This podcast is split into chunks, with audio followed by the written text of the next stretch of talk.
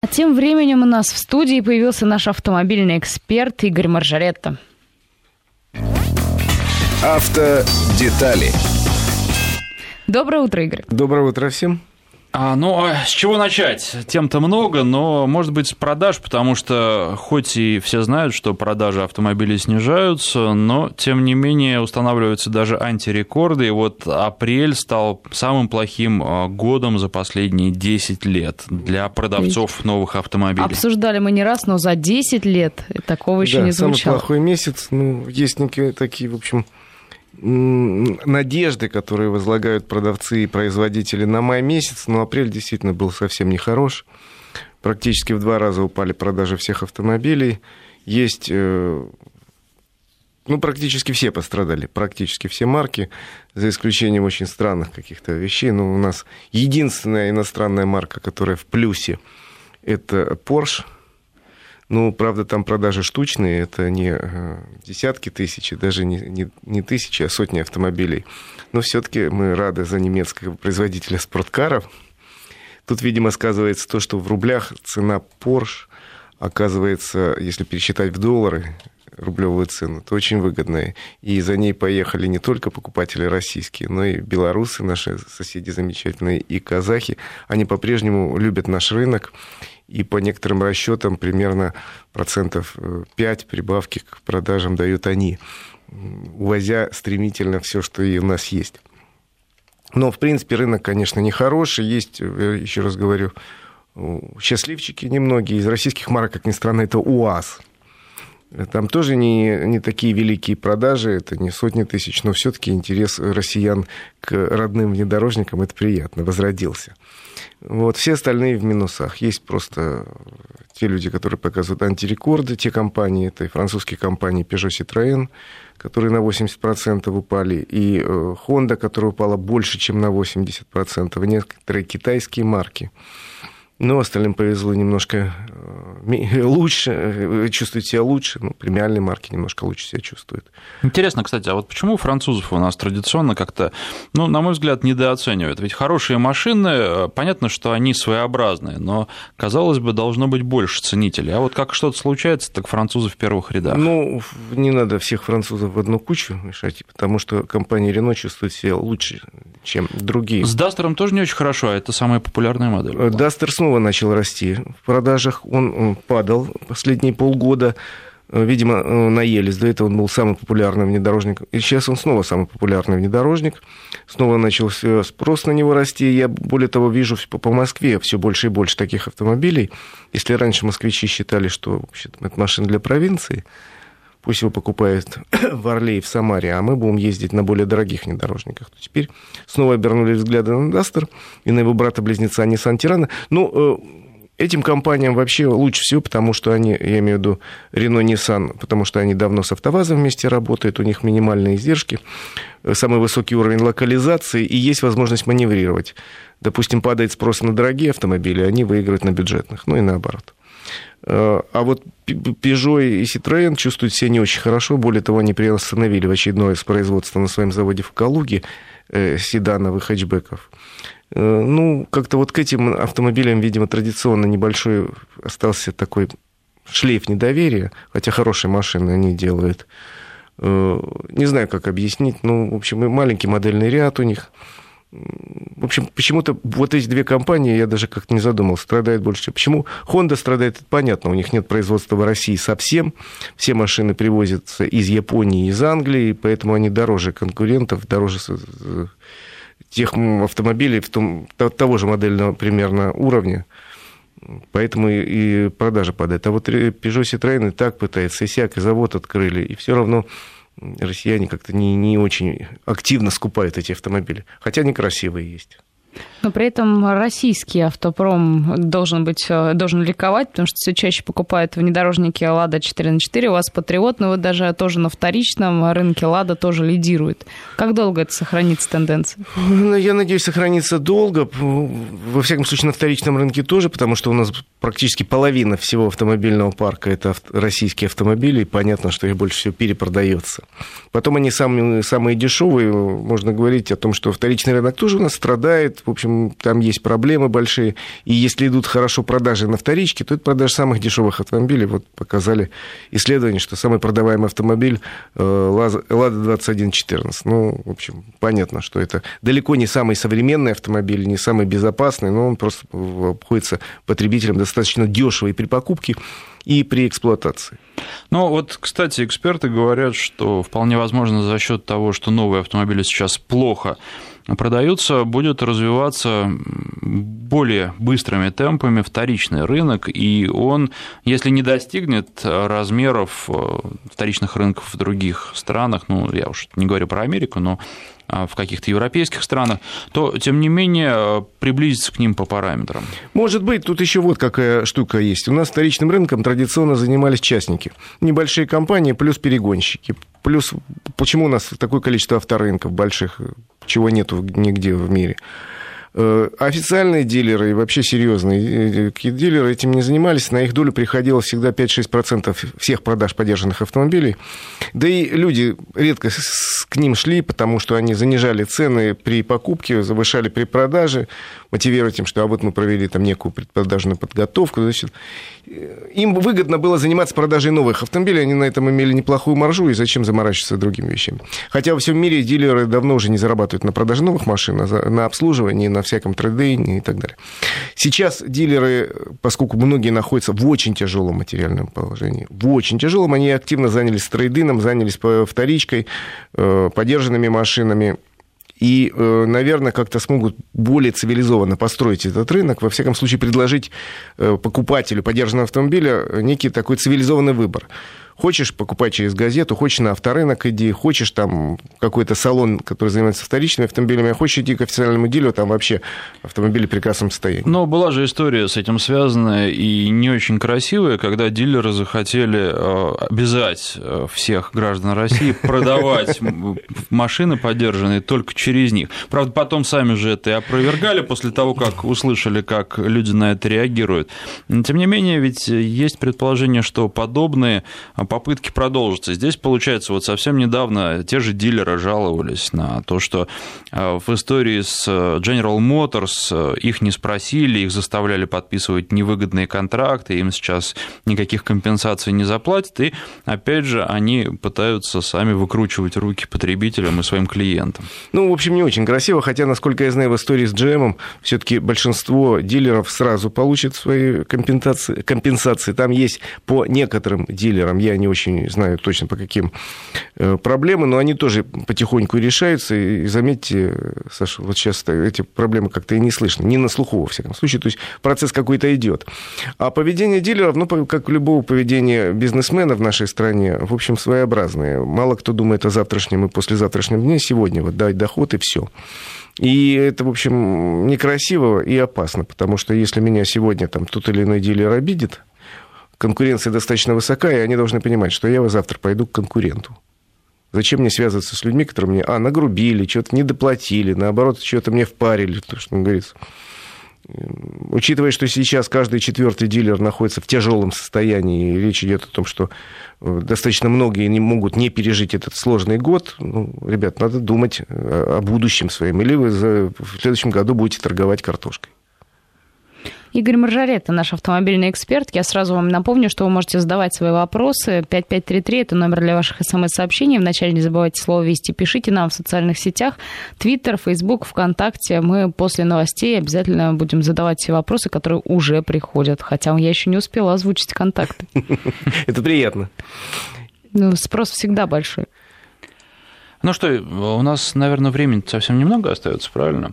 А, нет, еще минута у нас есть. Давайте я расскажу о каких-то интересных новостях, то, что mm-hmm. в последнюю ну, минуту. Можно анонс, потому что у нас есть минута до новостей. Тогда после новостей сейчас мы завлечем, ну, хорошо. а потом Вот я бы хотел рассказать о предложении Красного Креста по поводу детских э, кресел достаточно интересное предложение, надо, конечно, обсуждать его, обсуждать. Можно сказать о том, что э, грядут в ближайшее время э, интересные инновации по ОСАГО. У нас обещают э, более дешевые полисы для целого да, ряда, целого для ряда, аккуратных и небогатых. целого ряда категорий водителей. Это тоже интересно. Ну и, в общем, очень ждем ваших вопросов в первую очередь. 5533 в начале слова «Вести». Э, не забывайте, в любой транскрипции пишите и социальные сети 5, 5533. Твиттер, Фейсбук и ВКонтакте там тоже пишите. После новостей уже вернемся. Автодетали с Игорем Маржаретто. В Москве 9 часов 33 минуты. Александр Андреев, Александра Писарева и наш автомобильный эксперт Игорь Маржаретто у нас в студии. 5533 – это номер для ваших смс-сообщений. Не забывайте слово «Вести». Давайте начнем с ОСАГО. Минфин э, предлагает ввести социальный коэффициент, таким образом понизится стоимость полиса для, как говорят, для аккуратных и небогатых. А кто еще попадет в список льготников? Ну, вообще, э, надо бы разработать реальные критерии какие-то, потому что у нас уже есть льготники, это ветераны, инвалиды войны, но э, их число, к сожалению, сокращается, к сожалению. Но, в общем, есть много людей, которым бы неплохо предоставить самые разные льготы, в первую очередь денежные. Я думаю, э, в первую очередь это касается пенсионеров, которые часто используют автомобиль только как средство передвижения летом в выходные дни. И, э, знаете, я ни, разу не видел дедушку, который на своей шестерке лихо рассекал бы, так, знаешь, подрезал, выезжал на встречку. Обычно действительно очень аккуратные водители. Наверное, надо рассмотреть возможность предоставлять им или э, на уровне федерации льготы, или дать возможность регионам как-то рассмотреть этот вопрос. Ну, плюс многодетные семьи, ну, наверное, нуждаются тоже многодетная э, семья там с тремя-четырьмя детьми. Вряд ли водитель, который везет такое количество собственных детей, будет превышать скорость в два раза. То есть, ну, предложения, мне кажется, очень здравые, давно назревшие, и э, давно пора уже придумать полис и выходного дня, наверное, для тех, кто только на дачу ездит, и полисы для тех, кто ездит только летом ну, просто более гибко сделать эту систему. Это здравое очень предложение. Но, с другой стороны, здесь есть ведь определенные сложности. Например, а, было же достаточно широко распространено, что а, молодые люди, ну, относительно молодые, регистрировали свои машины на родителей пенсионеров и таким образом получали льготы или вообще не платили. А, Там Например, все зависит... транспортный налог. Я понимаю, прости, пожалуйста, за что перебил. Там все, ведь в полисе ОСАГО э, учитываются все люди, допущенные к управлению. Если там стоят только пенсионеры, они, наверное, получают эту льготу. Если записано там трое, двое пенсионеров и молодой человек со стажем вождения один год, то будут считать цену полиса по этому молодому человеку. А вот что касается транспортного налога, да, э, тут тоже льготы надо считать очень четко, ну, в первую очередь по владельцу тут проще. Ну, о детских креслах еще. Да, о детских креслах могу сказать следующее. У нас, конечно, ввели хорошие штрафы, высокие. Правда, я не, не видел ни разу статистики собираемости этого штрафа. То есть я не хочу сказать, что очень сильно всех штрафуют если везут детей так. Но э, это как раз тот штраф, за который я бы проголосовал двумя руками. Он сейчас 3000 рублей. Угу. Однако исследование Российского Красного Креста показывает, что э, люди по-прежнему пренебрегают детскими креслами. Очень часто, ну, где-то потому что не штрафуют, где-то говорят дорого. Хотя экономить на собственных детях, на их безопасности достаточно э, нелепо. Статистика говорит, что в прошлом году более 500 детей пассажиров погибло. Это очень плохо, это ужасная цифра. 550, по-моему, детей погибло по всей России из-за того, что возят или без детского кресла, или э, воспользовавшись э, такой достаточно мутной формулировкой, которая сейчас прописана в правилах дорожного движения, которая требует перевозить детей на детском кресле или ином специальном удерживающем устройстве. Вот, вот что такое иное специальное э, удерживающее устройство, нигде не прописано. Ну, такие подушечки вот для детей так. Вот, подушечки, я, например, у меня дети достаточно крупные, поэтому вожу на подушечках. Это нормально, она сертифицирована, она куплена в магазине, а, там пропускается ремень, э, бустер это называется. А многие говорят, а вот, вот я сам сшил подушечку, взял вот это бабушкину с кошечкой и сшил, вот это у меня специальное удерживающее устройство. Плюс очень многие многие фирмы предлагают некую, э, я даже не знаю, как ее назвать, хотел с неприличным словом назвать, потому что это полная ерунда, адаптер некий, который как бы там перераспределяет усилия ремня и так далее. На самом деле все исследования показывают, что это полная ерунда. Это э, средство только отмазаться от гаишника, но никак не средство для безопасного перевозки детей. И вот Красный Крест призывает, э, Российский Красный Крест, парламентариев изменить формулировку, заменив вот эти или иные удерживающие устройства, допустим, на специальные удерживающие устройства, как-то так-то. Ну, в общем, прописать угу. более четко, потому Уточнить. что безопасность детей это очень важно, и экономить на этом, с моей точки зрения, совсем нельзя. Ну да, и здесь еще, наверное, важно, чтобы люди не сажали детей в какие-то кресла, ведь э, кресел тоже огромное ага, количество, вот и люди не представляют себе даже, что кресла неравноценные по своим рабочим качествам, что проводятся разнообразные тесты. Хорошо бы, конечно, чтобы такие тесты проводились и у нас в стране, тогда вообще вопросов никаких не было. Но ведь э, кресла очень разные. Вот что купить, э, а, часто рассматривают с точки зрения удобства, но в первую очередь, наверное, нужно рассматривать с точки зрения безопасности. Я боюсь боюсь, что чаще всего у нас рассматривают с точки зрения цены. Чем дешевле, тем Это лучше. Правда. И вперед. И лучше взять универсальные сразу там на все возрасты. До совершеннолетия, хотя, да. да. Хотя э, понятно, что не бывает ничего универсального, ребенок растет быстро.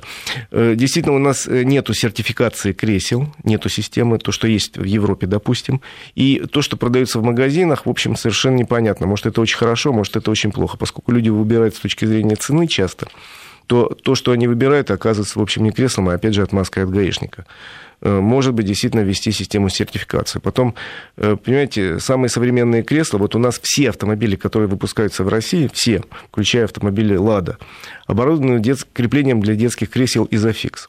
Это специальное крепление, для этого нужны специальные кресла с изофиксом. Так вот я как-то в большом сетевом магазине прошелся, там предлагалось 20 30 вариантов кресел. Ни, одно, ни одного с изофиксом там не было, потому что такие кресла дороже, они стоят где-то от 15 тысяч рублей. И, видимо, с точки зрения руководства магазина спросом все равно не, не пользуются. И их, в общем, и не покупают. Это такие кресла, которые вот так защелкиваются, прям вставляешь там специальный позыв, щелк, и все, оно стоит намертво. Э, поэтому я говорю, тема, в общем, достаточно э, важная, которую надо бы поднимать и на уровне Думы, и на, уровне МВД, потому что реально, ну, нельзя. Слишком высокая цифра погибели детей. Мы тут, к сожалению, опережаем всю Европу. Ну что, перейдем. Мне кажется, да, уже к пора переходить к вопросам, потому что накопилось ну, вот здесь немало. Э, такой конкретный вопрос. Стоит ли менять Passat B7 2011 года на Opel Insignia Cross Tour 4х4, Cross Tourer, а, дизель 163 лошадиных сил? Ну, конкретный вопрос. Я думаю, что очень много зависит от параметров. Можно сказать только об этих машинах, но про Passat вообще очень много сказано. Что касается Opel, за исключением того, что Opel с нашего рынка уходит, да, и здесь, с одной стороны, вроде как э, машины будут потом, через несколько лет, э, продаваться дешевле, если он не вернется. С другой стороны, в общем, на обслуживание это никак не повлияет. А, я на кросс-турере не ездил, на кантри-турере ездил. А, по-моему, машина очень хорошая, очень приятная очень и достойная. хорошая, да. Я ездил, прекрасная машина, ничего не могу сказать плохое. Тем более сейчас, насколько я знаю, на автомобиле Opel очень приличная скидка. И если вас не волнует вопрос перепродажи реально там через 5 лет, то ради бога, потому что сейчас вы выигрываете в цене, получаете новый автомобиль автомобиль с прекрасными характеристиками.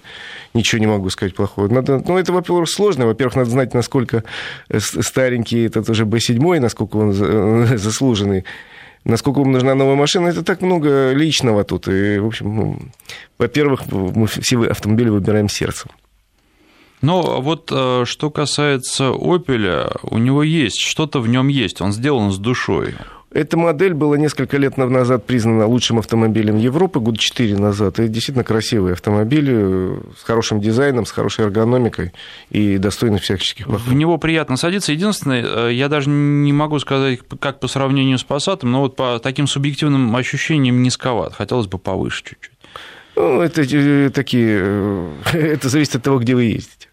Да, даже в Москве просто, ну, что-то я там зацепил днищем, причем, ну, совершенно в э, безобидной ситуации на, на дороге. Ну, с другой стороны, я могу сказать, что есть автомобили, которые вызывают ощущение такой вседозволенности. Я тут как-то ехал на Шкоде э, Octavia Scout, которая полный привод, такой повыше, вроде посадка, а на самом деле у нее ниже посадка, чем у обычного Э, чем у обычной. И налетел на камушек, который я так легко пропускал между колес.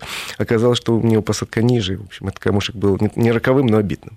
Ну, кстати, вот если уже о Шкоде речь зашла, попробовал новый Суперб, и впечатление самое приятное. Машина действительно стала как будто выше классом. Да. Все очень качественно сделано, и просто, ну вот... Ну, не... двумя, двумя руками за, недооцененная у нас марка. У нас считается, вот я тут разговаривал с одним э, очень обеспеченным человеком, выбирающие автомобили, он мне называл, я говорю, «А вот на Суперб, ну что ты, ну Шкода. Вот. Я говорю, а зря. Да, вроде даже... как бюджет, ну вот она совсем не бюджетная да, да, стала, да. может быть, она по деньгам будет бюджетная, а по качеству, по тому, как она сделана, и что меня еще очень удивило, этот большой автомобиль отлично едет с двигателем 1.4. То есть сначала нужно, конечно, приспособиться, там коробка была ручная, но потом, когда приспособишься, никаких проблем не возникает. Кстати, можно посмотреть по цифрам продаж, э, Шкода чувствует себя на российском рынке на сегодняшний день лучше, чем материнская компания Volkswagen. Лучше. И в десятке автомобилей в первом два, две Шкоды лидеров продаж, и в самом конце один Volkswagen. А, Еще вопрос э, уже тоже конкретный, но все про будущее. Светлое ли оно? Ожидаются ли после Нового года 2016, имеется в виду, в связи со снижением продаж, большие скидки на новые автомобили, чем обычно? Знаете, тут предсказывать никто бессмысленно совершенно. Э, люди, которые занимаются аналитикой рынка, если там пару лет назад можно было предсказать некое развитие, сейчас не могут сказать, что будет к концу этого года. Да что вы, я не знаю, что будет через два месяца с ценами на автомобили, к сожалению. И поэтому говорю всем, что если у вас есть нужда, покупайте автомобиль сейчас. Очень неплохие цены. Потому что дальше может быть э, ситуация несколько хуже. Мне кажется, пытаться прогнозировать ситуацию сейчас, это примерно так же, как пытаться предугадать нефтяные цены или валютные котировки. Потому что все это зависит от такого количества факторов, Безусловно. что непредсказуемо. Абсолютно. Безусловно. К сожалению, ничего не могу сказать сейчас э, в России и в соседних странах происходят очень странные вещи с автомобильным рынком. На Украине он вообще умер практически а э, в Беларуси и в Казахстане растет. Ну вот любопытное дело, совсем недавно говорили с э, Валерием Федоровым, главой ВЦИОМ, так он говорит, что э, россияне-то, они сейчас пока отложили покупку, да. но на самом деле та же доля, которая еще год назад хотела купить автомобиль, столько же в процентном соотношении, сейчас хотят купить автомобиль, единственное, они пока, вот длится эта вся нестабильность, решили подумать и деньги попридержать, но тем не менее планов своих глобальных они не поменяли. Безусловно, то есть просто деньги даже есть у многих, просто отложили факт покупки на некоторое время. Это внушает некоторый оптимизм, и в том числе... Вот об этом мы поговорим через несколько минут. Да, сейчас у нас новости, после них мы продолжим. Мы с нашим автомобильным экспертом Игорем Маржарет, Александром Андреевым, ну и со мной, Александра Писарева, продолжаем говорить про новости автомобильного мира, продолжаем задавать ваши вопросы. 5533, вначале не забывайте слово «Вести». Вот прилетел вопрос из Москвы. Будет ли Рено поставлять на наш рынок Каптур, Каджар и новый Эспас? Машины ведь супер. Машины отличные, я их видел на выставках, э, на одной даже за границей катался, но э, пока вопрос подвешенный. Были такие планы до того, как начался у нас экономический кризис. Не время сейчас. И э, компания официально объявила, что она э, рассматривает вопрос, но в дальней перспективе. То есть в этом году, видимо, этих машин ждать не придется точно. А что дальше будет, кто бы знал. Я хотел сказать по поводу все-таки каких-то надежд наших, потому что у нас с 1 апреля появилась программа льготного автокредитования и поддержки лизинга. У нас э, продолжается программа э, льгот за утилизацию. И э, эксперты говорят, что, наверное, апрель был очень плохим, май был, будет немножко получше. Во всяком случае, такого резкого падения уже не ожидаем, потому что в апреле программа кредитования раскачивалась. Только 19, насколько я помню, тысяч кредитов было выдано по этой программе, но зато заявок подано больше 100 тысяч. Банки просто первый месяц тяжело рассматривают, раскручиваются, и если все нормально, май будет немножечко получше. Народ потянется в дилерские салоны, но тем более, что, в общем, сейчас достаточно хорошие предложения практически у всех марок. Ну что, тут достаточно много у нас вопросов. Есть давайте, вопросы давайте. философские, э, есть и доколе. подсказки производителям. Да-да-да, ну тут из разряда доколе. А, включить в комплектацию автомобиля детское кресло с изофиксом. Ну, мне кажется, что Вы здесь... знаете, изофикс есть во всех автомобилях, которые продаются в России. Нет, имеется в виду, чтобы машина Кресло. сразу с креслом уже шла. Мне кажется, что... Есть автомобили Volvo, в которых есть одно детское кресло уже встроено, оно выдвигается. Но это дорогие очень автомобили автомобили, вы понимаете, насколько это повысит стоимость автомобиля. И потом не всем это нужно. Так что дешевле купить э, реально хорошее кресло, тем более рейтинги есть, проводятся э, разные тесты этих кресел разными совершенно общественными организациями и в Америке, и в Европе специальными институтами, их э, нетрудно найти в интернете, в автомобильных изданиях. Ну вот у нас даже слушатели предлагают свои кресла, в Твиттер присылают фотографии, причем пишут о том, вы говорили, называли сумму в 15 тысяч рублей, а вот вам говорят, есть итальянские за 6. Вот видите, как хорошо. То есть, в принципе, изофикс доступен, просто надо понимать, что это гораздо удобнее и э, надежнее в смысле безопасности ребенка, и да и легче крепится. Взял, вынул, ставил, клаца, все, и пошел. Не ну, надо его привязывать. Тут, правда, многое зависит от машины. Бывает, что так нужно изогнуться, чтобы это кресло вставить. Ну, вы знаете, вы знаете, коллеги, все-таки надо выбирать автомобиль, учитывая интересы всех членов семьи. И если молодая мать покупает малюсенькое трехдверное купе, надо понимать, а потом что... пытается из, из багажника запихнуть ребенка. Это более чем странно. Поэтому выбирайте автомобиль, исходя из того, что у вас есть дети. Грустное сообщение у нас тут. В прошлом году э, купил себе, э, как я понимаю, Mitsubishi L200. Через два месяца украли. Э, страховку выплатили, но через полгода года покупал за 100 тысяч, вернули 50. А больше не рассматриваю вариант покупки дорогого автомобиля. Мне кажется, зря, но просто вам не повезло, вы попали в такую ситуацию, когда произошел резкий скачок Да, я понимаю, курса. действительно не повезло, ужасно, но с другой стороны, Саш, тут надо вот что понимать. Опять же, страховые компании и прочие публикуют рейтинги угоняемости автомобилей. При этом надо понимать, что э, от э, этого рейтинга сильно зависит цена страховки. Есть автомобили, которые угоняют средние, есть, которые вообще не угоняют. Я знаю одну девушку, у которой есть автомобиль, который крайне мало угоняет, редко. Вот.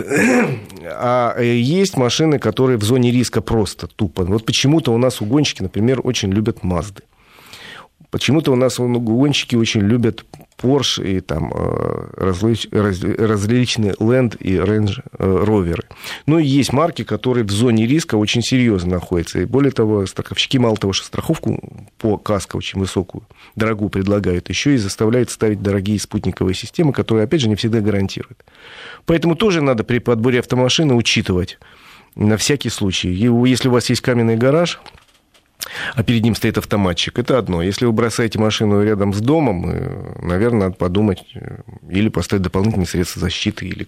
Ну, тут вот еще раз речь зашла об угонах, ведь ситуация меняется а, с учетом экономической обстановки. Конечно. Сейчас, а еще с учетом качества работы полиции. А, появились сообщения о том, что угонов становится опять больше, чего не было. И, во-вторых, э, спектр моделей, которые интересуют угонщиков, к сожалению, расширяется. То есть даже если вы там два года назад назад покупали машину, которая была абсолютно неинтересна угонщикам. Сейчас не факт, что ситуация сохранилась, и, может быть, они тоже заинтересуются.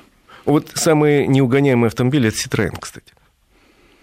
Это тоже надо учитывать, ведь э, машина хорошая, машина, она, э, конечно, очень индивидуальная. С другой стороны, вот, по-моему, люди, которые э, попробовали, они не остаются равнодушными. И здесь может нравиться, опять же, может не нравиться. Но если нравится, то часто это надолго. Да, это правда. Я знаю людей, у которых несколько было Citroёnов. Вот конкретные вопросы тоже остаются. Еще одно грустное сообщение про угон. У меня украли Ford Focus Универсал. Был низковат, бороздил брюхом. Нравится Шкода Ети, а новую не взять. Стоит ли брать подержанную? Какая из них лучше? Или что-то другое посоветуете? Не знаю, по поводу Шкода Ети только хорошее ощущение. Я ездил на этом автомобиле, он небольшой, очень компактный, внутри он достаточно комфортный. Аналогично, причем он э, снаружи меньше, чем внутри. Да, вот безусловно, так. вот такое качество есть, потому что когда ты заху... Э, садишься внутри, ты вдруг чувствуешь, что ты в нормальном большом автомобиле, а снаружи вроде так немного места занимает. Поэтому по поводу Ети, да, э, на вторичном рынке, не знаю, насколько предложений много, но автомобиль надежный, и, кстати, у меня знакомые пытались купить э, Шкоду в Европе, живущие в Европе. Вдруг выяснилось, что на вторичном рынке Шкода э, лидер в Европе. И очень сложно купить в хорошем состоянии автомобиль, потому что надежный и недорогое обслуживание и долго служит, и верно. Поэтому только рекомендовать могу. Есть еще вопросы? Есть, что посоветуете купить за 300-350 тысяч рублей, рассматриваю БУ иномарки. Необходимый остаточный ресурс 50-70 тысяч километров. Вы знаете, достаточно сложно за эти деньги купить сейчас э, иномарку даже не знаю, что предложить по этому поводу. Есть, наверное, какие-то модели Chevrolet не очень дорогие, которые можно посмотреть. Но я бы все-таки не э, заморачивался, а посмотрел, если есть такие деньги, Э, э, ладу в каком-нибудь в очень хорошем состоянии можно найти, причем современную ладу, какую-нибудь калину или гранту. Гранту можно вообще новую найти. И не, не, еще раз говорю, не заморачиваться в поисках дорогой марки, в какой-то такой престижный, как бы, Но вот, в кавычках, то, престиж... что здесь отдельно, отдельно отмечают, что БУ иномарки, Э, еще раз говорю, вы за эти деньги купите, если марку такую серьезную, то очень подержанную. Очень подержанную, а это кот в мешке. Поэтому моя точка зрения, лучше посмотреть э, марку, может быть, попроще, и даже «Ладу» с удовольствием бы предложил, но последних моделей, там, годовалу можно найти нормально. Ну да, а потом появятся деньги, купите себе да, иномарку и что... будете получать удовольствие от того, что вы пересели на машину выше класс. Потому что, Саш, можно купить, конечно, BMW трешку там 93-го года. Я видел шикарное объявление, нет времени, я видел шикарное объявление о продаже как раз BMW, там какого-то лет 20 машине, да, да там э, автор описывает э, совершенно честно, что в ней не работает, и в том числе, что печка жарит и зимой, и летом, и ногам бывает жарко, и нельзя ездить в босоножках, потому что просто можно ожоги получить. Но вот, э, тем не менее, машины ездят, это, по-моему, самое главное. Ну вот, если с этой точки зрения, то только такой автомобиль. Нет, лучше подбирайте то, что по карману. Наш автомобильный эксперт Игорь Маржаретто был у нас в гостях, а в следующем часе у нас заместитель главного редактора газеты «Известия» Борис Межуев.